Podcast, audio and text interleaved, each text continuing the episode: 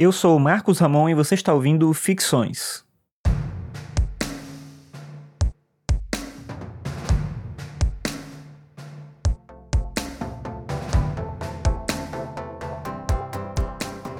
Esses dias agora eu li um artigo que fala sobre a relação entre a história de Sócrates e o nosso comportamento nas redes sociais.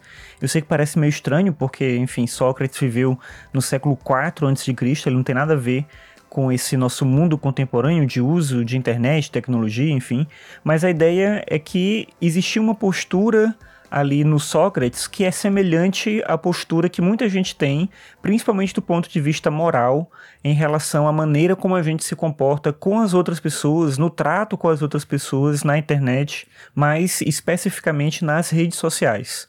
Sobre o Sócrates, só relembrando um pouco da história dele, pelo que a gente sabe, vindo do principal discípulo que ele teve, que foi o Platão, em um diálogo chamado Apologia de Sócrates, principalmente, Platão ali, ele fala sobre o processo que levou Sócrates a ser condenado à morte por envenenamento. De acordo com Platão, Sócrates contou que um amigo dele, que era Fonte, foi ao oráculo de Delfos e ele perguntou quem era o homem mais sábio. E o oráculo respondeu que esse homem era Sócrates. E o Sócrates ficou assustado quando ele soube disso, porque ele era um homem simples, ele era filho de uma parteira e de um artesão, e ele mesmo trabalhava como artesão, assim como o pai. Não tinha nada de especial no Sócrates, essa era a questão. E ele não entendia, ele não via nenhum motivo para que ele fosse considerado o homem mais sábio. Por conta disso, Sócrates passou então a procurar alguém que fosse mais sábio do que ele. E de acordo com ele mesmo, ele não encontrou essa pessoa. Pode parecer só uma falta de modéstia ele procurar alguém mais sábio e não encontrar, mas é aqui que entra a distinção entre sabedoria e inteligência. O Sócrates encontrou naturalmente pessoas bem mais inteligentes do que ele, artistas, políticos, poetas, enfim, pessoas que sabiam coisas que ele não sabia. O problema aí é que essas pessoas acreditavam que já sabiam de tudo, ou que o que elas sabiam já bastava. E é por isso que Sócrates concluiu que nenhuma dessas pessoas era mais sábia do que ele. No entanto, Sócrates acaba entendendo que o deus Apolo, por meio do oráculo, não queria exaltar a sabedoria dele, Sócrates, mas sim mostrar que nenhum homem é realmente sábio, mas todos podem buscar a sabedoria. Daí a palavra filosofia. Lembra que filosofia significa amor à sabedoria e não simplesmente sabedoria. É justamente daí que vem a famosa frase paradoxal utilizada pelo Sócrates: só sei que nada sei.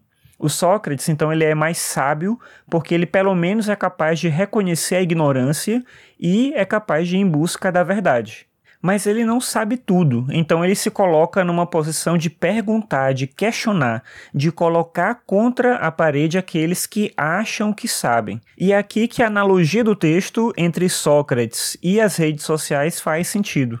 Quando a gente está no Facebook, no Twitter, no Instagram, enfim, em qualquer um desses serviços de redes sociais, a gente tende a observar e condenar as atitudes dos outros. É como se a gente fosse o Sócrates, e aí a gente vai apontando os defeitos, as falhas dos outros, como se a gente estivesse fazendo ali um grande bem à humanidade. Desde as discussões mais sérias até as coisas mais banais, a gente está ali o tempo todo, questionando o saber alheio, mostrando os problemas nos argumentos dos outros. É como se, e aí de novo, mais uma vez, como Sócrates, a gente fizesse o tempo todo a pergunta para os outros: Você realmente sabe o que você acha que sabe? Nada disso é errado, obviamente, mas cabe aqui uma reflexão sobre essa pretensão de verdade que atinge a gente.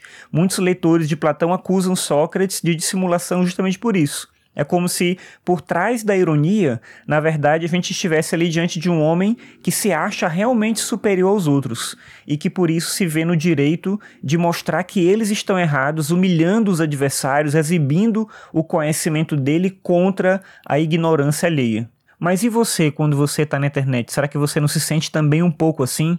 Você não age um pouco como Sócrates? Cada um de nós, na verdade. Será que a gente não age como ele, apontando os defeitos, se sentindo de alguma forma superior, moralmente melhor do que todas as outras pessoas?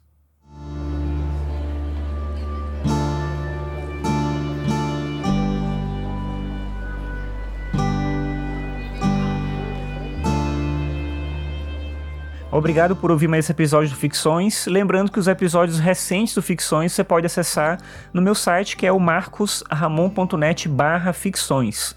Eu comentei há alguns dias que eu estou fazendo uma alteração no próprio podcast, no site também, mas um pouco mais para frente, ainda nessa semana, eu gravo um episódio específico para falar só disso. Se você gosta aqui do podcast, eu peço para você compartilhar os episódios com outras pessoas, porque assim mais gente fica sabendo aqui da existência do Ficções. Então é isso.